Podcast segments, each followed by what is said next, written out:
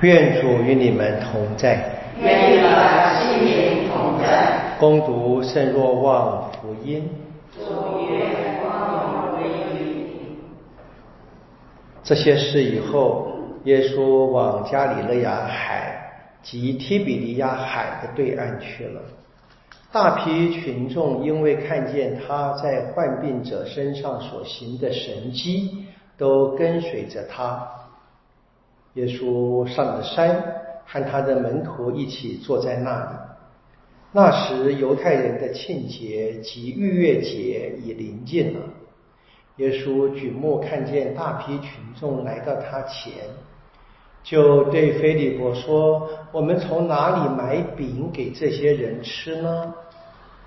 他说这话是为了试探菲利伯，他自己原本知道要做什么。菲利伯回答说：“就是两百块德纳的饼，也不够每人分得一小块。”有一个门徒及西满伯多禄的兄弟安德勒说：“这里有一个儿童，他有五个大麦饼和两条鱼，但为这么多的人，这算得什么呢？”耶稣说：“你们叫众人坐下吧。”在那地方有许多青草。于是人们便坐下，男人约有五千。耶稣就拿起饼祝谢后分给坐下的人，对于鱼也照样做了，让众人任意吃。他们吃饱以后，耶稣向门徒说：“把剩下的碎块收集起来，免得糟蹋了。”他们就把人吃后所剩下的五个大麦饼的碎块收集了起来。装满了十二筐。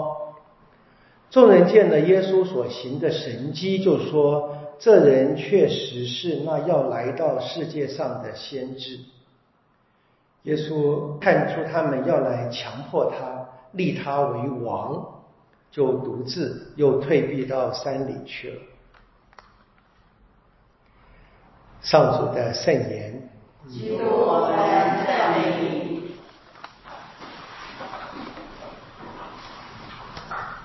我们呃读福音呢，也没注意到那个小细节啊？呃，可能各位已经习惯了，我们在读福音的时候，常是以那时候开始。那时候，那比较是对观福音，特别是马尔谷的写法，他就用这个开始一个新的故事，一个故事换另外一个故事，这样子，这是很短的故事。那若望福音呢，他常是说这些事情以后，我们今天一开始是这个嘛，这些事情以后。我们记得哈，在第四章啊，耶稣是跟撒玛利亚妇女讲话啊，对不对？然后呢，治好了王城的儿子。好，从第五章开始，这个治好摊子的故事。第五章一开始这些事以后，啊，讲这个故事，因为前面的事情以后，那么这个耶稣在圣殿里面治好摊子，跟那些犹太人在辩论，因为是安息日嘛，啊，讲完了啊这些事以后，第六章现在。是这个呃真饼奇迹的故事嘛？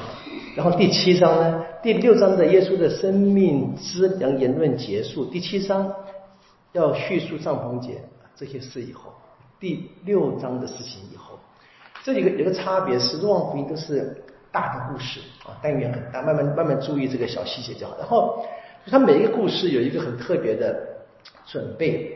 我们今天啊听这个真饼奇迹，我们大家觉得听习惯了啊，五饼二鱼嘛，什么了不起的，对不对？那可了不起了，五饼二鱼，那能不能吃？我剩下十二筐，你想想看嘛啊！我们今天的人啊，习惯啊，特别是在美国的时候，去美国很不适应啊，就是去点餐呢都量很大啊啊，吃不完打包嘛，吃不完打包嘛，对不对啊？好，现在有冰箱没有问题，可以吃 leftover，对不对啊？但是以前没有冰箱，而且以色列啊夏天超级热，东西都不能摆过夜的啦，一定坏掉的。所以以前没有冰箱的，所以他们其实没有什么太大的习惯会剩下东西，啊，因为东西放在大都会坏掉的。这可也可很可能是那个理由。我们知道，在当梅瑟带领百姓经过旷野后，天降马辣，啊，一天的量嘛，对不对？多收了点就坏掉了，一定坏的了。当然，第一个那个故事讲的是要听天主的话，但是你这从大自然来解释，其实那个自然现象是这样子的。那今天这个情况里面，在这么长久的犹太背景里面，他们几乎没有见过食物有剩下来，现在剩了十二筐，不得了，不得了的奇迹。好，不过还不是重点，重点是一开始你听这些话啊，怎么开始叙述的？耶稣过海，对不对？群众呢涌来，耶稣上山，门徒呢坐在一起。其实你已经是想起梅瑟过红海的事件了，是不是？然后这个事情怎么样？是靠近逾越节的时候嘛？一方面是回应到第一个逾越节，他们是逾越节过后过红海，对不对？然后呢，我们现在知道，在对观福音的描述里面，这个最这个最后晚餐是逾越节晚餐，对不对？然后呢，耶稣是吃的这一个呃建立身体盛事嘛。那若望呢，你没有把这个故事留在那一个耶稣的生命的结局来讲，提前来讲，但是呢，那个逾越节的连接还是在一起的，是非常关键的一个叙述的方法。跟各位大概提过了嘛，上次跟各位介绍一本书，就我们来帮帮忙我们的那个蔡修女她翻译的一本书啊，这个书很好，那个就是呃，它是一本英文的作品呢，它是阿爸。Is not daily 的的原作的名字啊，它是就是讲一些呃读圣经应该注意的事情，这是一个非常关键的。问圣经的真理，是问圣经要传给我们什么真理？当然是救恩的，而不是说圣经是每一个字都是真的，不是讲这个东西。那我们现在看见很清楚，现在这个故事要告诉我们，耶稣是那个大的梅瑟，还不止如此。我们看见这一个真饼奇迹，在若望的版本里面啊，耶稣行奇迹以后分饼给群众吃，他自己做的。这个小细节哈，你要注意到，在对观福音是耶稣分饼交给门徒，门徒交给大家，对不对？我们若望福音是说的很清楚的啊，耶稣说：“你们坐下。”然后呢，拿起饼祝谢，分给坐下的人。啊，也，那当然是一个非常深的连接，我们会读下去的，读下去看到老百姓就是连接到连接到梅瑟在旷野的那个马大的经验，但耶稣现在说了嘛，说那个马大并不是梅瑟给的，是天主给的，天主会养活百姓。那么现在呢，这这个故事的开端已经，我们知道下面是耶稣的生命之良言论嘛，现在天主用自己，用他的独生子自己。养活我们，这是这个故事的开端。我们还读下去，下礼拜读下去，慢慢慢慢慢听。这是很简单的一个呃故事的开始，大家稍微读一下，就仔细想想看，是非常美的叙述。当然，可能各位有点困难，就等会补充一点这个小小的这个在叙述上的这个小小知识嘛。好，因为这样的情况里面，这些人啊，发现现在有这么一个人来了，让我们再也不愁吃，也可以加了不愁穿。因为东西剩下十二筐了，对不对？那怎么样？这个人当王多好啊，不是啊？我们现在不是一样？我们一个总统让我们安安和乐利，大家都选他吗？是一样的道理嘛。所以耶稣知道，但他来，他来人间不是当这样的王，走了。我们就要看，我们要要去明白，我们要去接受耶稣或天主的自我启示，不要自己去想象，不要去逼天主去符合我们的心意。而是我去明白，天主把自己启示给我们，要接受它。读经一已经进到了新的发展了，出现这个重要的人物加马里尔，他重要，因为他是保路的老师。我们这边还没提到，我们知道后来他是保路自己说他是保路老师。好，现在是中途门在公议会受审判，啊，那大概是没办法，以他们所行的事情，让老百姓心都归向他们。可是呢，这些人犹太人心还是硬。加马里尔，我可以想象他应该是已经想要相信了，但是呢，他又知道不能够跟大家直接对抗，他给了一个非常聪明的建议。啊，我用那个中国话来说吧，我们的电影啊，让子弹飞一下，对不对？不要急嘛，不要急嘛，看看结果嘛，不要那么急把它消灭嘛。或者我们另外一句俗话，也许可以用的是“事缓则圆”。啊，不要急。我这是一个非常呃精明的教导，他大概知道啊，直接对抗那些同事，他们的同样的宗教领袖、公益会的同事们，大概是无法看见。他看见了个情况，是不能够当场做，他给一个建议。他举个例子，你看过去这种事情其实很多的嘛，都自然就结束了。我们干嘛要插手呢？让他过去嘛。我们还可能一不小心怎么样？他的警告是非常厉害的，你们反而变得跟天主作对。